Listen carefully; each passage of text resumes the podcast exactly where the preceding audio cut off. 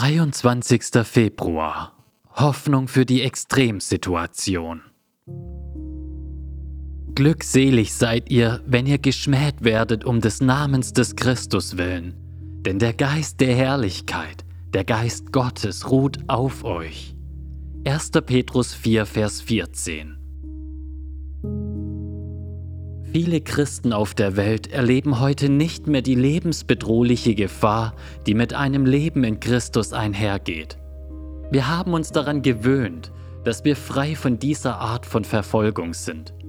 Das scheint uns ganz normal.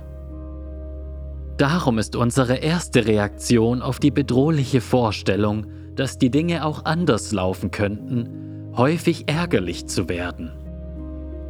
Doch dieser Ärger kann ein Zeichen dafür sein, dass wir vergessen haben, dass wir hier nur Gäste und Fremdlinge sind. Geliebte, ich ermahne euch als Gäste und Fremdlinge. 1. Petrus 2, Vers 11. Vielleicht haben wir es uns in dieser Welt zu bequem gemacht.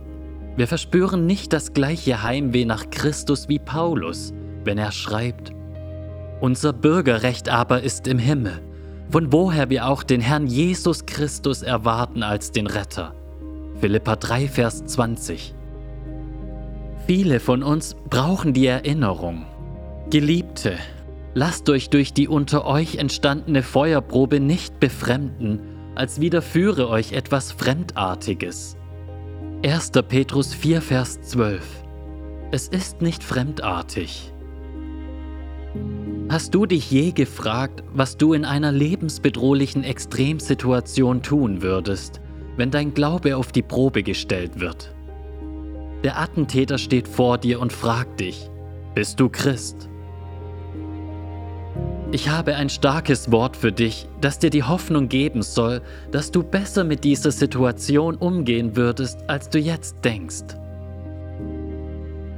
Petrus sagt, Glückselig seid ihr, wenn ihr geschmäht werdet um des Namens des Christus willen. Denn der Geist der Herrlichkeit, der Geist Gottes ruht auf euch.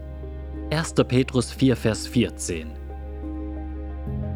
Diese Ermutigung von Petrus sagt uns, dass in der Extremsituation, ob uns nun Schmähung oder Tod droht, der Geist der Herrlichkeit, der Geist Gottes auf uns ruhen wird.